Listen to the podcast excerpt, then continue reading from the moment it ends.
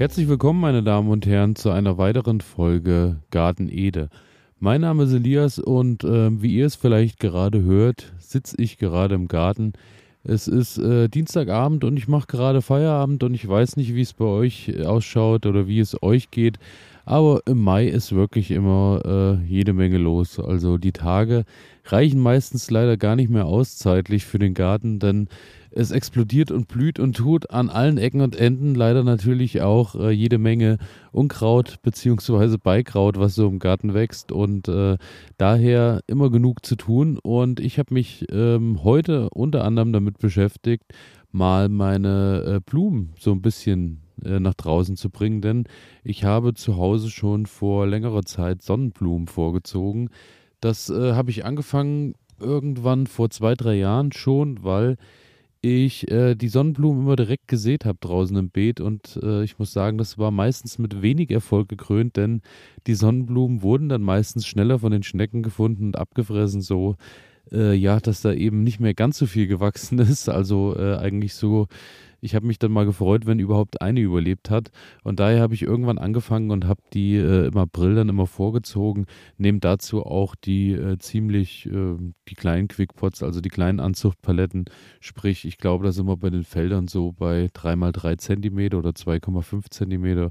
Irgendwie in diesem Bereich. Die brauchen wirklich nicht viel Platz und äh, keimen auch recht problemlos da drin und wachsen da auch gut und schnell voran und ähm, können da auch eine ganze Weile wirklich drin stehen bleiben. Die Felder sehen zwar sehr klein aus, die haben dann wirklich nicht viel Volumen für ihre Wurzeln, aber sie wachsen äh, dann doch eigentlich recht, recht gut äh, und ich muss sagen, meistens lasse ich sie dann so stehen, bis sie auf ja, sagen wir mal so fünf bis zehn Zentimeter Höhe sind und dann geht es eben ab nach draußen. Und das war dann heute der Fall, denn wie ihr es vielleicht gerade hört, fliegen auch die Enten hier drüber. Überall sind noch Vögel unterwegs und Insekten. Meine Bienen haben sich soeben verabschiedet, nur dass ihr so ein bisschen wisst, was um mich drumherum passiert. Daher, das sind so die Geräusche, die ihr vielleicht gerade im Hintergrund wahrnehmt.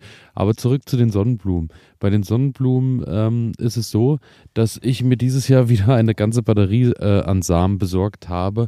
Bei den Samen, ähm, wenn ich die kaufe, muss ich sagen, das hier geht an alle Sportler, die nicht akzeptieren können, dass immer alles so bleibt, wie es ist.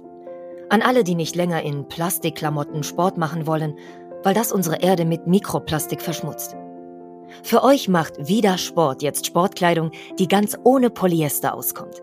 Sie besteht aus Algen und Holzfasern und meistert alle Herausforderungen deines Trainings, ohne die Umwelt zu verschmutzen. Sport ist so positiv, dass er niemandem schaden sollte, schon gar nicht dem Planeten. Besuche deshalb jetzt vida-sport.de, vidar-sport.de und sichere dir dein natürliches Sportoutfit. Du wirst den Unterschied fühlen.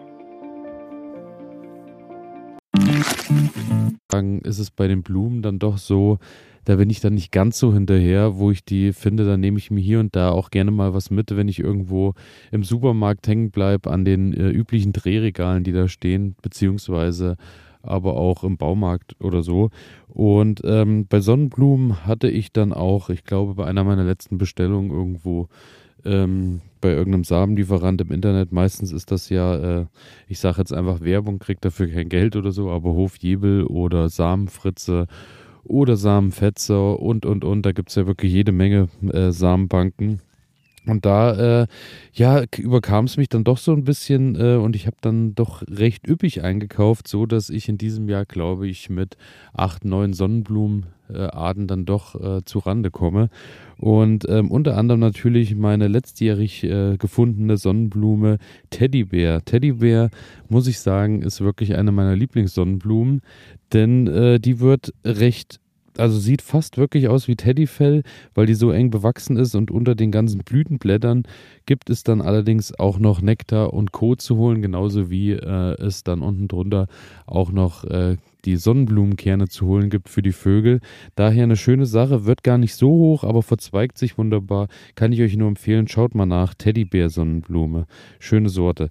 Dann habe ich eine rote Sonnenblume, Velvet Queen, die Majestätik-Mix-Sonnenblume. Das ist auch eine, die eher so auf mittlerer Höhe ist und sich kreuzt. Und dann natürlich, auch da habe ich mich im letzten Jahr so ein bisschen verliebt in die Riesensonnenblumen, denn ähm, da hatte ich dann im letzten Jahr doch wirklich Glück, vor allem im Hochbeet, wo der Boden gut war, wo das schön, äh, wo die Sonnenblumen gut wurzeln konnten, hatte ich dann teilweise doch Erfolge auch mit Höhen. Ich würde schätzen so äh, zwei, zwei Meter fünfzig. Ich glaube, wird es auf jeden Fall gewesen sein, vielleicht sogar die 3-Meter-Marke geknackt. Also da, ähm, da waren wirklich Riesenexemplare dabei.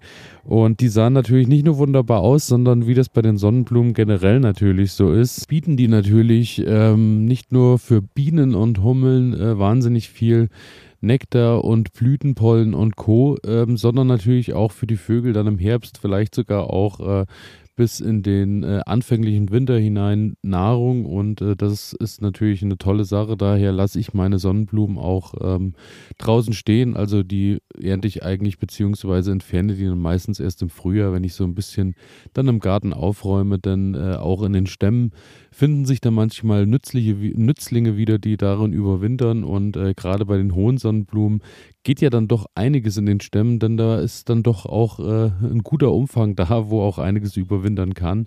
Und äh, daher am Anfang immer früher, als ich angefangen habe mit dem Gärtnern, war äh, Blumen nie so ein Riesending auf meinem Zettel, weil ich immer dachte, davon habe ich keinen Nutzen. Aber mittlerweile weiß ich, es sieht nicht nur gut aus, es hilft natürlich auch allen Nützlingen und lockt natürlich auch Bienen, Hummeln und alles andere an, was natürlich auch zur Bestäubung vom Rest beiträgt und natürlich Nahrung und Co., wie gerade erwähnt. Und äh, auch ich muss sagen, ähm, immer mal ein Strauß Blumen oder auch gerade die schöne Sonnenblumen mitbringen, wenn man irgendwo geladen ist oder irgendwen besucht. So als kleines Mitbringsel Aufmerksamkeit kommt eigentlich immer gut an. Daher kann ich das nur empfehlen. Ansonsten in diesem Jahr ähm, habe ich noch einiges vor an Blumenaussaat. Ich habe leider gar nicht so viel vorbereitet, denn äh, meine Fensterbänke zu Hause waren, wie ihr äh, es euch vielleicht denken könnt oder vielleicht auch wie es bei euch war, äh, voll mit allem möglichen Gemüse. Daher fange ich jetzt an und äh, sehe nochmal direkt aus. Ich hoffe natürlich bei manchen Kulturen, dass es zeitlich dann auch noch hinhaut, dass es schön blüht. Aber äh, vieles sollte jetzt gerade Anfang Mai noch gehen und ähm, auch da muss man so ein bisschen aufpassen. Ich hatte auch schon mal Jahre, wo ich ausgesät habe und nicht wirklich viel passiert ist. In diesem Jahr mache ich dann wirklich den Cut beim Boden, so dass ich ähm, die, das Gras oder dort, wo ich hier Blühstreifen anlegen will, vor allem so bei Wegen oder da auch, wo ich neues, äh, das neue Kartoffelbeet in der äh, Wiese angelegt habe, werde ich rundherum erstmal die Wiese richtig schön kurz mähen, den Streifen, den ich nutzen möchte. Dann werde ich da Pappe drauf packen und ähm, werde im Anschluss dann darauf Erde packen. Im besten Fall natürlich, dass ich äh, mir Blumenerde besorge.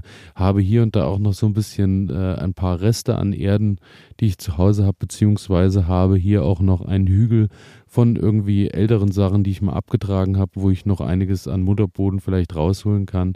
Und das kommt dann einfach auf die Pappe oben drauf und dann kann das Ganze äh, einfach darauf dann ausgesät werden. Hat einfach den riesen Vorteil durch die Pappe, wir haben eine Trennschicht zum Boden, so dass eben nicht gleich die ähm, Kräuter und äh, das normale Gras natürlich sich wieder durchdrückt und die Blumen es schwer haben, da irgendwie sich zu behaupten. Daher ähm, habe ich damit immer bessere Ergebnisse erzielt, indem ich so ein bisschen da einen Trenner reinpacke. Klar, sind wir wieder beim Thema Pappe. Ich habe schon öfter darüber gesprochen. Das muss jeder für sich selbst entscheiden. Ich bin der Meinung, so unter Blumen und Co. nehme ich das gerne in Kauf. Bei äh, Gemüse drauf pflanzen, ist mir auch noch nicht so ganz einerlei, weil es eben noch nicht so ein richtiges Prüfsiegel und Co. gibt, für welche Klebstoffe und Co. alles so und Ablagerungen in der Pappe drin sind. Aber ich denke, bei so einem Blumenbeet spricht da für mich nichts dagegen. Daher unbedruckte Pappe einfach und dann, äh, wie gesagt, Erde drauf und dann findet die Aussaat statt. Und dann hoffe ich natürlich, dass es in den nächsten Tagen dann auch ab und an wieder mal regnet. Wir hatten jetzt in letzter Zeit wirklich sehr trockene Tage, war natürlich toll in der Sonne zu arbeiten und äh, sich zu wärmen. Aber äh, natürlich hier draußen im Garten und in der Natur sieht man es schon, die Lehmböden hier werden sehr klumpig, die ersten Risse in den Wiesen entstehen. Auch da äh, fehlt das Wasser und ich freue mich natürlich, wenn ich aussehe und dann nicht regelmäßig äh, Gießkannen tragen muss, sondern wenn es dann einfach ein bisschen hier und da mal regnet und dann eben das Ganze von der Natur allein getragen wird. Und daher, ähm, ja, habe ich mir da noch ein paar verschiedene Blumenwiesen bzw. Bienenwiesenmischungen besorgt. Da sind eben allerlei so äh, Futter, Futterblumen äh, drin, da wo eben ein reichliches Nektar und Pollenangebot ist für Bienen. Da äh, gibt es wirklich äh, ja schon tolle Fertigmischungen. Also ich habe hier zum Beispiel gerade die Blumenmischung Nützlingsparadies und da geht es darum, dass vor allem Honig und Wildbienen eben ihr Futter finden.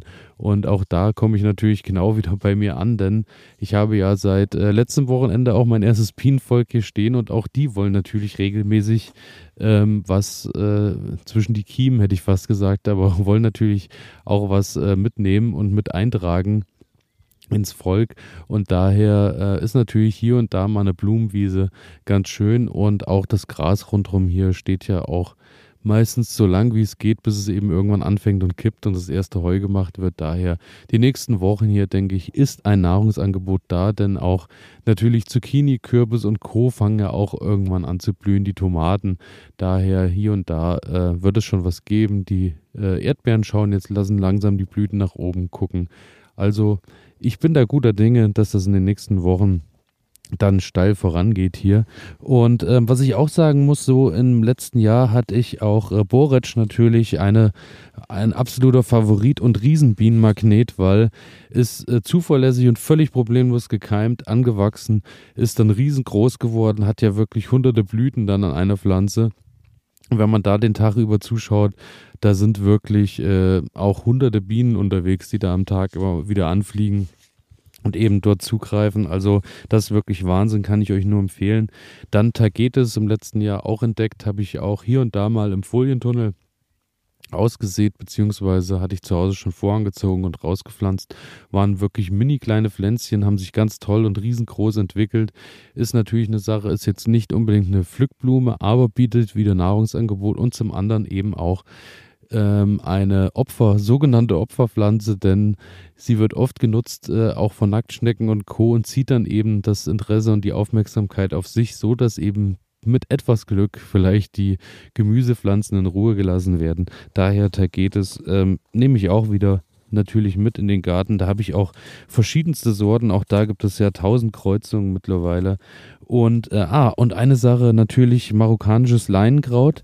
Im letzten Jahr auch zum ersten Mal ausgesät, kann ich euch auch nur wärmstens empfehlen.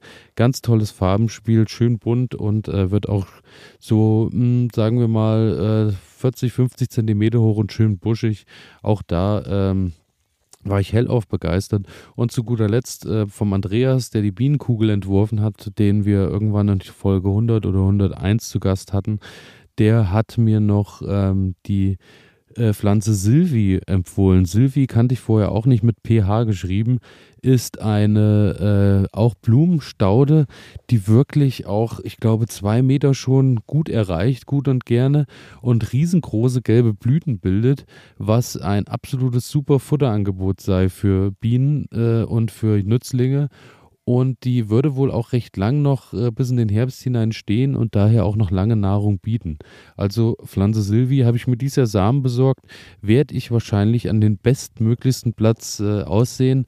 Da äh, hoffe ich, dass das Ganze gut funktioniert zwischen meinem Gartenzaun und dem Folientunnel. Dort steht das Ganze ein bisschen geschützt und kann schön hochwachsen. Und äh, ja, dann freue ich mich natürlich, wenn das angeht und auch äh, meine Bienen und auch natürlich alle Wildbienen und Co. ihr Futter dort finden. Das ist so ein kleiner Einblick äh, bei das, in das, in meine Blumenbox äh, und die Aussaat, die so in den nächsten Tagen stattfindet. Und damit äh, verabschiede ich mich, freue mich natürlich wie immer, wenn ihr auf Abonnieren und Folgen klickt und mir eine positive Bewertung da lasst. Und ähm, damit wünsche ich euch ähm, einen schönen sonnigen Mittwoch, schönen sonnigen Donnerstag, vielleicht auch hier und da mal ein wenig Regen. Und dann hören wir uns am Freitag wieder. Bis dahin, viel Spaß im Garten. Ciao.